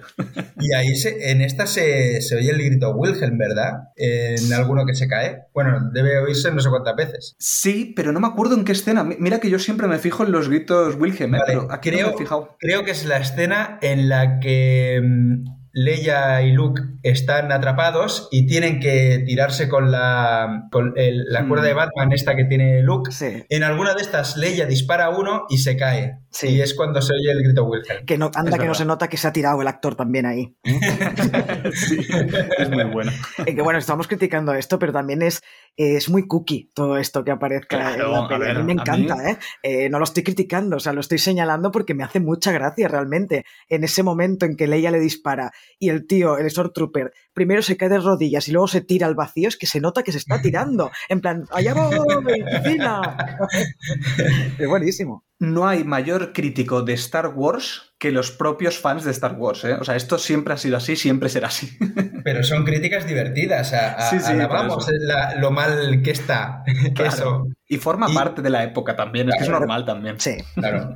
Ahora quiero hablar de una escena que me gusta mucho, que, o sea, realmente no aporta mucho, pero me encanta, que es la escena del compactador de basura. La Mm. escena en la que eh, se, aparece un bicho de ahí, de no se sabe qué huevos hace un bicho en la, en la basura, se pilla a Mark Hamill, lo, lo mete para adentro, se ve que ahí a Mark Hamill, de aguantar la respiración bajo el agua, se le petó una venilla de, de la cara y tenía o sea, un, un capilar, o sea, no mucho, pero que se veía, se veía mucho en su cara el vaso roto. Y entonces se ve que eh, luego en las siguientes escenas que hay disparando y tal y cual, siempre le enfocan de- del otro lado. O sea, siempre se ve disparando del otro lado para que no se viera eh, la venita que se le había, que se le había petado. Ah, bien pensado, Claro, no van a parar la producción de la peli porque al actor le haya pasado esto, claro. Mm. Pues a mí siempre esa escena, aun sabiendo lo que va a ocurrir, siempre me pone nervioso cuando empiezan a, a ce- a cerrarse las paredes. Y el Marca muy bien la C3PO tensión, ¿eh? Ahí, El eh, C3PO Lucas. suda de todo. El C3PO suda de todo, no oye. Y llega un momento en que se cree que han muerto, como están celebrando, están celebrando que, que, que se ha parado el compactador de basura y se están volviendo a abrir, y el otro dice que ¡ay, ya es demasiado tarde! Ya, ya están muriéndose. Eh, me hace muchísima gracia esa- Es que esa- C3PO para mí es lo más gracioso de la peli. Es que es, es tan tonto, pero. Y además, no para de hablar. Es el típico pesado que no para de hablar y dices, "Pues te puedes callar de una puta vez. Bueno, por, eso, por eso lo van desconectando en la segunda parte. En la segunda parte lo van desconectando por pesado. Es el típico borracho que te encuentras en la salida de una discoteca, que te, te abraza y te empieza a hablar. Pues es igual. Y te dice, eh, te abraza y te dice, eh, domino de más de 3.000 formas de comunicación. Tal cual. En el LinkedIn, el LinkedIn de C3PO debe ser la hostia. Su currículum, ¿no? Es su currículum. sí. Qué bueno. Qué bueno, qué bueno. Eh, bueno, ya en lo último de esta parte es la pelea de Vader y, y Kenobi. ¿Qué os parece? A mí siempre me ha parecido es muy ortopédica, lo siento mucho. Pero es que, bueno, a ver, el pobre Alec Guinness no podría hacer demasiado, pero es que, eh, es que el pobre no se puede mover. O sea, ahora vemos al, Obi- al Obi-Wan de, de, ¿De Obi-Wan? McGregor, de McGregor Ah, vale. De Juan McGregor. y Iwan McGregor de verte, y que siempre digo lo mismo, Sí, perdón. ya no me río porque digo, ya sé que va a decir, me, a- me agrego de. Exacto. Y te venga a ver cuando lo dice, dice su frase el gilipollas. Ahí aprovecho para ir al lavabo. Exacto. Bueno, pues tú ves a Ewan McGregor haciendo Obi-Wan y lo ves que se mueve de putísima madre, pero ves al pobre Alec Guinness y el pobre mm, ves que le cuesta, no sabe bien bien qué hacer, está mayor, pero además hace el giro más absurdo que ha habido en una película. Nos quejamos, nos quejamos del giro que hacen en la serie del libro de Boba Fett, pero es que el giro que hace Obi-Wan para intentar asestar un golpe, es, es que ahí Darth Vader le podría haber asestado cuatro hostias de golpe eh, solamente cuando está girando, porque es muy absurdo ese giro. Sí, eh, sí, pero yo no solo creo que es eh, porque esté mayor, que sí estaba mayor ya eh, Guinness en ese, en ese momento, sino que también ahí se nota, porque también eh, Alec Guinness dijo en, en, una entrevista que lo único que quería era que le mataran ya su personaje para tener que dejar de estar en sí. esa película. Y yo creo que haría en plan, eh, venga, que me mate ya Darth Vader, que me quiero ir a mi casa, ¿sabes? Que estoy harto de estar en este set y diciendo estos diálogos que no tienen ni pies ni cabeza, ¿sabes? Tal cual, tal cual. Es que se le nota desganado en esa sí, pelea. Está desganado, pelea. Pero ojo, yo prefiero esta pelea que no, por ejemplo, la de Yoda con. Uy, sí, uy, sí. Yoda Uf, con. Eh, ¿Cómo se llama este? Con Dooku, con el conde Dooku, que al final eso me parece ya. Eh, o sea, es ortopédico, sí, es verdad, pero prefiero esto que no lo otro, que es eh, un ninja, un ninja enano que va ahí saltando por todos los lados y hace cosas muy raras. Hmm. Se flipó ahí Josh Lucas de querer ir al otro extremo, ¿sabes? Aquí lo digo ya y ya me lo quito de encima, el conde Dooku de Olivares. Eh, ya está, solo quería decir esa, esa chorrada. No lo he Eh, entendido. Yo tampoco. Es igual. Pues ya que. Bueno, los oyentes que no lo los, expliquen. los que lo entiendan, lo que lo entiendan, que lo pongan en comentarios. Y si me quieren insultar, también son bienvenidos. Eso, Jar Jar, sí. Pues, ojo, una cosa. Hay, corre por internet una versión de esta pelea eh, hecha por, uno, por un fan, o sea, remasterizada por un fan con CGI guapo, que ha mejorado esta escena, vamos, la ha hecho épica. O sea, con sus. una especie de. Una especie de. Joder, ya lo has dicho antes, de, de Yoda contra el Conde Dooku, pero bien hecho, ¿sabes? O sea, un enfrentamiento guapísimo entre Vader y Obi-Wan. Un fanmade, pero está muy bien integrado con la película. Oye, pásanoslo en el grupo de Telegram cuando salga el podcast. Luego lo paso. Tienes un montón de deberes ¿eh? para pasar Joder, sí, en Telegram. sí, sí. Y, Y muchas los oyentes-. Y los Muchas oyentes, si quieren ver todo lo que ha ido diciendo Xavi, lo pondremos en Telegram. Exacto, ya tengo deberes. Me voy a pasar todo el día, ¿eh? Venga, pasemos ya a la última parte, que es cuando los rebeldes ya han conseguido el plano de la estrella de la muerte y descubren un punto débil que hará colapsar el satélite. Que esto luego eh, se utilizará para hacer la peli aquella de, de Rock One, que yo creo que fue un acierto hacer esa peli. Eh, luego tenemos que Luke consigue destruir la estrella de la muerte gracias a la fuerza y a que Han aparece en el último momento. Después de destruir la estrella de la muerte, Han y Luke reciben una medalla de Leia, quedando Chihuahua sin una medalla por la chihuofobia de Leia. ¿Qué es? Es que es verdad. ¿Cómo puede ser que Chihuahua no reciba una medalla? Vamos a ver. Luego lo han querido arreglar diciendo que Chihuahua era muy alto y que Leia no le podía poner la, la- de eso. Y me parece que en el episodio 9 creo que sale, o en uno de estas sale la medalla de, de Chihuahua. Creo que Sí. lo han arreglado. Pero bueno, Sí. como toda la peli- esa película es un fan-made, En esa peli precisamente arreglaron eso, pero la cagaron cuando, cuando Carrie Fisher abraza a Rey en vez de abrazar a Chihuahua cuando ha muerto eh, Luke Skywalker. Es que no tiene ningún sentido. O sea que ahí la Ah, no, pero ese es en los últimos Jedi. No he dicho nada. Toma, Da igual. bueno, sí, bueno, sí, en verdad sí. Eh, bueno, de toda esta, toda esta parte final que tenemos, eh, la batalla final, que por cierto, eh, la producción, o sea, los productores querían quitar esta parte. Querían dejar que, bueno, rescatan a Leia y que eso sería como el final, ¿sabes? Hacerlo un pelín más largo, pero quitarlo todo eso. Y Lucas se negó, obviamente, porque quería hacer toda esta pelea final. Y esta pelea final, me parece, es que está rodada increíblemente. O sea, el rodaje de las naves, cómo están enfocadas, cómo está creado, todas esas maquetas, que además esa maqueta lo he estado midiendo y es exactamente igual que mi comedor de grande, ¿sabes? O sea, son 5 por 12 creo que, que eran. No, creo que es incluso más grande que mi comedor. Eh, pero todo eso, cómo está creado con maquetas, con todos los planos de, los, de las caras de los, de los pilotos, que eso también se usará en el futuro en pelis como Top Gun, Mm. etcétera, etcétera. Todo eso me parece maravilloso. ¿Qué os parece todo este final? Y, la- y el uso de las minicámaras para meterse dentro de, de lo que es el, los túneles. Los túneles e- esa escena, cuando se meten las naves en los túneles, bueno, en los túneles, quiero decir, en el cañón este que hay Mm. entre medio de, de la nave. Esa escena me parece, eso sí que es historia del cine. Yo creo que eso Mm. no se había hecho nunca, se lo inventaron para esta película y aún hoy en día sigue molando. Ese momento en que coge las naves y se meten y, con, y, y te metes en primera persona entrando en ese cañón, me parece, me parece historia, historia del cine. Sí, sí, eh, coincido. Hubiera, además hubiera sido una gran cagada quitar toda esa parte porque es casi lo mejor de la peli. Y aparte que le tienes que dar un final a la estrella de la muerte. O sea, la peli no puede acabar sin que destruyan eh, ese satélite destructor de planetas. Eh, tenía que Mm. acabar así y es que me, me- es que me maravilla. Cada vez que veo eso, esa, es- esa parte está muy bien rodada, lo que decís, cuando vemos que, eh, lo que además ahí es necesario para, para ver que también el poder, la fuerza en Luke está creciendo, porque es intuitivo el momento en que él dispara para cargarse la estrella de la muerte. Es intuitivo, él no, no, no ve nada, Mm. no sabe dónde está apuntando. Mm. Y entonces, eh, para el desarrollo del personaje es importante. Sí, además, eh, esta maqueta, esta famosa maqueta que, que tiene el cañón precisamente, esto para poder hacerlo tan rápido y poderlo, que, te- que tenga sentido el desenfoque, porque tú no puedes acelerar la imagen y ya está, porque si no te queda muy, muy cutre. En una grúa montada encima del coche estaba la cámara. Entonces Mm. la cámara, esta mini cámara, pasaba a gran velocidad encima del coche, claro, obviamente, de la camioneta, y pasaba por los túneles. Y eso hacía el efecto este que era maravilloso, este Pero, efecto de- de eh, velocidad. ¿Te refieres a un coche de juguete? De... No, no, no, no. Una camioneta, montan encima de una camioneta, montan una cámara un- con una grúa, ¿vale? Y la, y la cámara está enfocando la maqueta que está en el lateral, ¿vale? Está a un lado, en el parking, ¿vale? Está fuera. Ah, el camión está vale. fuera de la maqueta, Xavi. El camión está Vale, fuera vale, de la vale. maqueta. Exacto, sí, sí, sí, sí.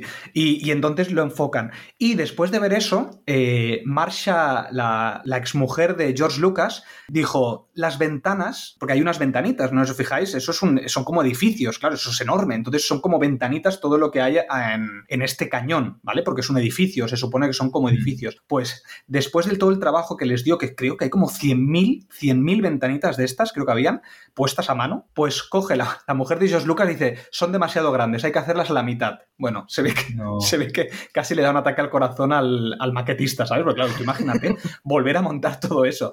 Y, Yo me y voy. sí, sí, sí, o sea, es una pasada lo que hicieron con esa maqueta. Y encima, eh, esto también nos lo pasaré en el grupo de Telegram. Hay un momento donde, donde nosotros vemos que los, los ala X se van acercando hacia la estrella de la muerte y luego entran en el cañón. Pues esto que se ve de, de lejos, ¿vale? Cuando están un poco más lejos, es, un, es una pintura. Y cuando se acerca, hay un flashazo, como si fuera un disparo, y en ese momento cambia la maqueta. Si os fijáis bien, veréis que es totalmente diferente. Incluso la iluminación es muy diferente, porque obviamente un dibujo y una maqueta no es lo mismo. Pero está tan bien integrado ese flash que no se nota. O sea, ahí podemos ver qué habilidad tenían para poder eh, combinar eh, la ilustración con el maquetismo. Y por eso han envejecido también. Sí, sí. Y bueno, no sé, ya para lo último, ya tendríamos, bueno, toda esta batalla y demás. No sé si queréis aportar algo más y si no, ya iríamos a la escena final donde tenemos la reunión de todos los, los personajes y cómo hace este, ¿cómo se dice? Cuando se hace un barrido, creo que se llama, cuando se... Una cortinilla, creo que se llama cortinilla, ¿no? Cuando, cuando tú pasas de una escena a otra, ¿vale? Y entonces le pones pues eh, una cortinilla de estrellas, por ejemplo, que esto lo aparecía en Los Simpson, que se hace como pequeño... Es que me estoy explicando fatal. Sí, ya te entiendo. Sí, bueno, eso se hace mucho en toda la saga de Star Wars. Se hace ¿no? Esta manera de pasar de una escena a otra, pues poniendo en negro la pantalla poco a poco hasta que queda solo un elemento visible en, en la escena. Todo esto, ¿no te refieres? Exacto, sí, correcto. Que aquí ya implantó algo que va a ser una cosa que se va a seguir utilizando a lo largo de toda la película. Es decir, no solamente es el universo que nos ha creado, sino recursos narrativos que nos ha ido Mm. poniendo en esta peli que son originales y que luego se van a utilizar muchísimo en el futuro. Y el final de la peli básicamente es eso, es enfocar en una redonda a los personajes y hacerse de repente pequeña y ya aparecer Sí. directed by George Lucas. Sí, sí. Ese, ese es, es tan impactante el final como el principio con la, con la música y las letras. Y a mí es que me encantan los finales de estas, de estas películas porque son. Mm. eh, te los esperas, pero a la vez son tan abruptos. Es decir, lo estás esperando porque están todo el elenco reunido en un mismo sitio y de repente ya estás esperando que aparezca el boom directed by George Lucas Es- con la música. Esa es maravilloso. Por cierto, una pregunta que os quería hacer que me he olvidado antes es, ¿vosotros creéis que la aparición de Han Solo es un Deus Ex Máquina? Mm, Sí y no. Sí no, porque obviamente. Todos sabíamos que... iba a volver, pero no sabíamos mola. cuándo. Eh, ¿no? Exacto, porque llega, claro, él, él le come la oreja, le dice, bueno, ya tienes tu dinero, venga, vete, adiós muy buenas. Y claro, y desaparece así por las buenas. Y claro, no quieres que se vaya así. Realmente como espectador no quieres eh, que, se, que se vaya de esta manera. Mm. O te, o te esperas, bueno, en algún momento tiene que volver a salir. Yo creo que Mm. es un recurso que se ha utilizado mil veces en películas, eh, que un personaje parece que se va a ir, pero al final luego vuelve. Yo no diría que es un Deus Ex Máquina. Para mí no. Es que yo he oído críticas así eh, de gente que, bueno, que es mucho más analítica que nosotros, que es mucho más de, de- de análisis de guion, por ejemplo.